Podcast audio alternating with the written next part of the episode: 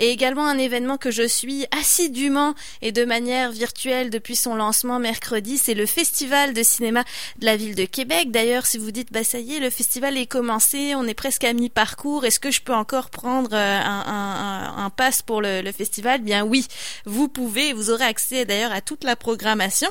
Je vous rappelle d'ailleurs que euh, le film d'ouverture qui a été présenté en grande primeur, c'est Nadia Butterfly de Pascal Plante, un film qui aurait dû être dans la programmation du Festival de Cannes, 73e édition en France. Le film québécois faisait partie de la sélection officielle, mais bon, on a eu quand même la chance de le voir au FC Vécu et aujourd'hui, le film sort en salle, notamment au Clap et au cinéma Quartier.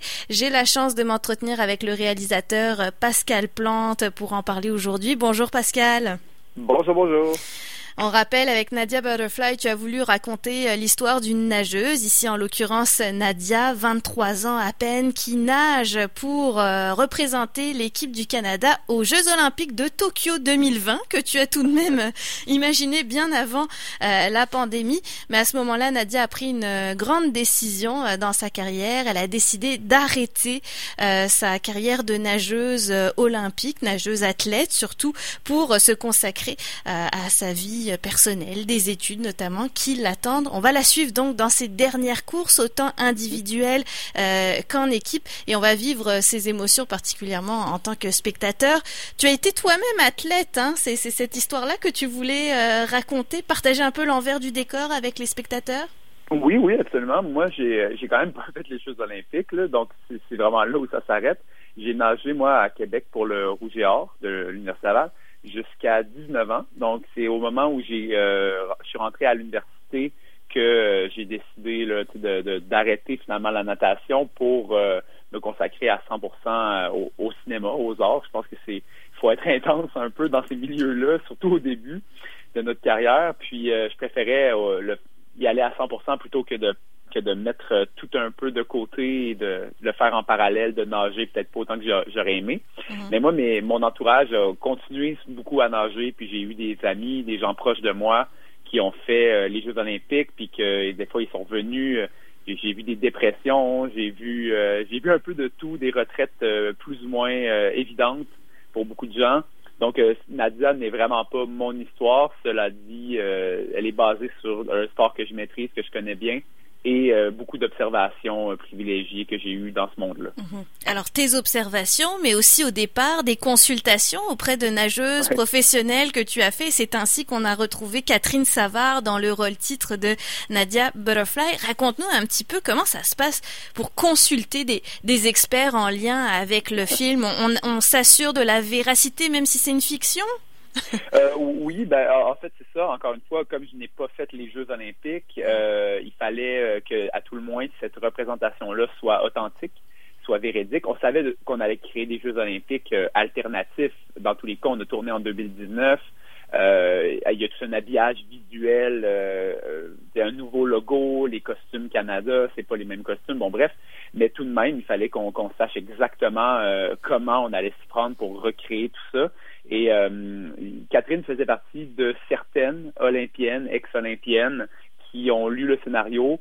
Puis ça a fait toujours rire quand, quand je dis consultation parce que c'était très euh, officieux comme titre. Euh, on allait souper ensemble, je lui posais des questions, elle me, répondait, elle me répondait. C'était très, très relax comme, comme, comme façon de procéder. Puis c'est en, en, la rencontrant comme ça, en apprenant à la connaître davantage, qu'ensuite on, on s'est dit que ça elle avait un certain potentiel, puis on l'a vu en audition, euh, puis vraiment elle a gagné son rôle comme n'importe quel acteur dans n'importe quel film euh, ferait.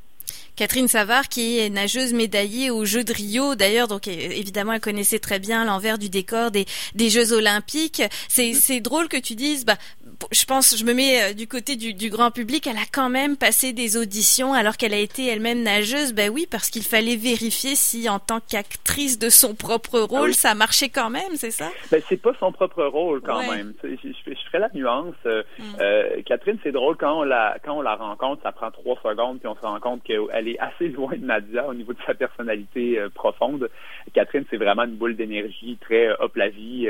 puis Nadia, ben Nadia elle traîne un boulet dans le film, en fait. C'est quelqu'un qui a pris la décision d'arrêter, mais elle, la vie de sportif, la natation, ce milieu-là, ça lui convient plus. Donc vraiment, elle, elle, c'est ça, elle traîne un boulet tout le long du film. Elle a une profonde mélancolie. Euh, puis le film est d'ailleurs bâti beaucoup euh, sur, sur les procès, sur les principes du deuil. Donc d'une certaine façon, mm. oui, on a l'excitation des dernières courses, mais assez rapidement, le film euh, transitionne aussi. On, on, laisse de côté toute cette exaltation-là pour ensuite euh, lorsque la poussière retombe, il y a un vide, il y a un creux, il y a quelque chose de plus euh, bon mélancolique.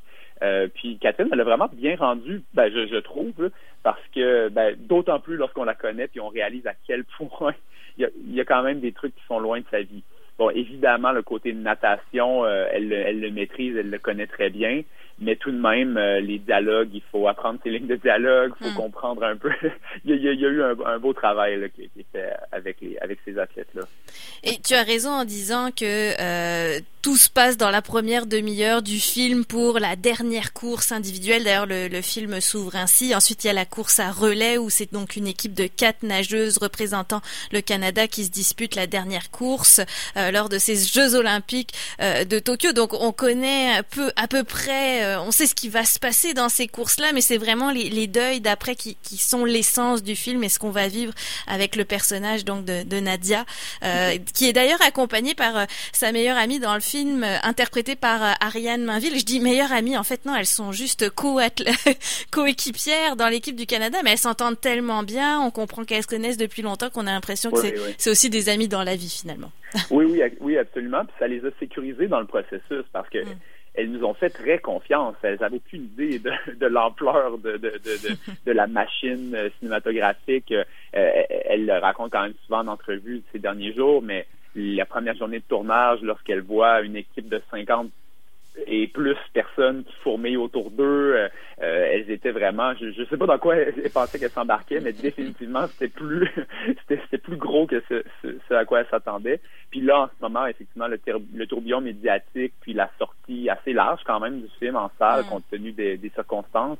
Euh, ouais, elles, elles vivent vraiment un beau tourbillon. Elles ont adoré leur expérience aussi, puis euh, elles, elles disent même pas non aussi à, à une éventuelle prochaine chance sur un, éventuel projet autre, là, même, même si c'est pas nécessairement là, là où elles s'enlignent, mais je pense que ce sont des filles qui veulent des défis, c'est des athlètes, hein, évidemment, puis mm-hmm. euh, donc lorsque elles ont décidé d'embarquer là-dedans, ensemble aussi, entre amis, euh, elles se sont dit pourquoi pas. Puis voilà, on a tourné le film en fait dans les seules deux semaines qu'ils ont euh, de congé finalement de leur carrière de nageuse.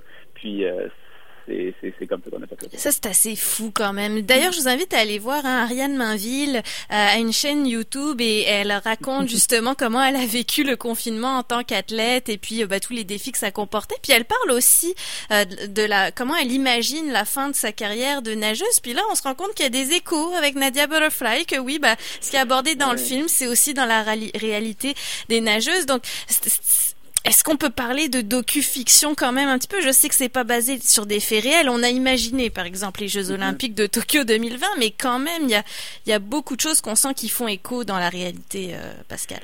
Oui, ben, ben, c'est sûr que je m'amuse un peu avec le vrai, le faux. Bon, notamment, il y a l'apparition de, de Marie-Josée Turcotte qui joue une animatrice d'Olympique. Évidemment, il y, a, un peu des, des, des clins d'œil au vrai, au réel. Mais euh, c'était assez important pour moi, puis et euh, le travail qui a été fait au niveau, par exemple, visuel et sonore, de quand même vouloir, il y avait une volonté de transcender le réalisme. Il y a le film, on utilise quand même beaucoup de procédés cinématographiques euh, assez lyriques. bon, les couleurs, c'est assez expressionniste. On, il y a des ralentis, des plans sous l'eau métaphoriques. On fait, c'était très important que, que le film ne se contente pas, entre guillemets, de, de, de de, de, de jouer la carte de l'authenticité à tout prix. Euh, vraiment, on s'est permis une certaine magie euh, quand même. Puis l'eau, euh, c'est un, un, élément, la natation est un sport, ça se prête à ce traitement, à un traitement qui est un peu plus stylisé peut-être, j'oserais dire. donc, docu-fiction, ben, il a été très documenté, évidemment, dans comment on a créé l'envers du décor et la réalité olympique mais euh, je me plais quand même à, à penser que vraiment le, travail est, est, somme toute très euh, fictif et, euh, effectivement transcende le réalisme. On essaie de, on joue dans la magie quand même et le lyrisme. Les plans dans l'eau sont fantastiques. Je vous invite vraiment à le voir sur, bah, sur grand écran, donc au cinéma, puisque maintenant c'est notre seule chance de voir Nadia Butterfly. Mais euh, ça prend tout son sens de le voir sur grand écran parce que l'immensité de la piscine, l'adrénaline, ce moment-là dans les Jeux Olympiques de Tokyo, donc cette dernière course à relais, j'ai vu euh, une vidéo sur les coulisses. Justement, c'est Ariane Mainville et Catherine Savard qui parle des coulisses du, tournage. Puis elle raconte que donc cette dernière course à relais qui est présentée dans le film a été tournée dans une piscine à Montréal, si je me trompe pas. Puis il y a plein de monde dans les gradins dans le film, mais en fait, en vrai, il y a personne absolument lors du tournage. Ça c'est ça c'est assez hallucinant. Il y a eu un travail d'effets spéciaux quand même euh, assez poussé qui a été qui a, été réalisé. Ben on a tourné dans la piscine olympique mhm. à Montréal.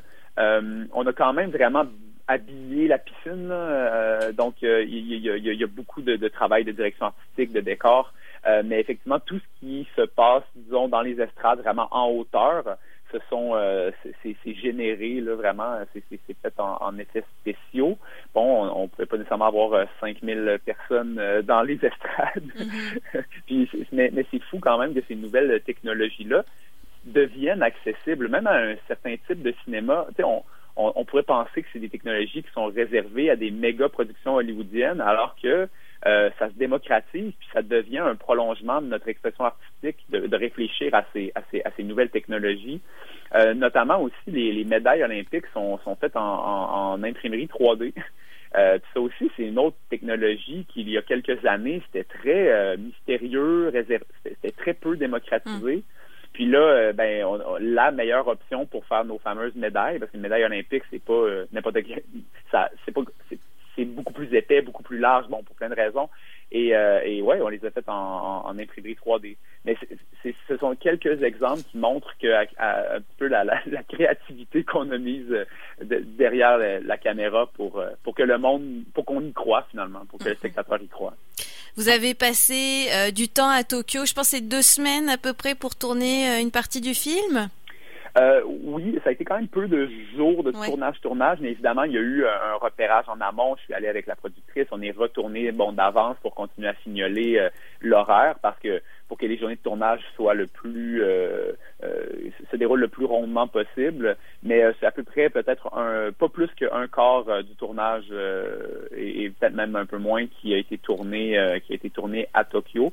Donc ça aussi c'est un autre défi à domicile de, de trouver des lieux de tournage qui allaient et ben, qui allaient pouvoir se coller à, à, la réalité esthétique et architecturale de Tokyo. C'est quand même un défi en soi.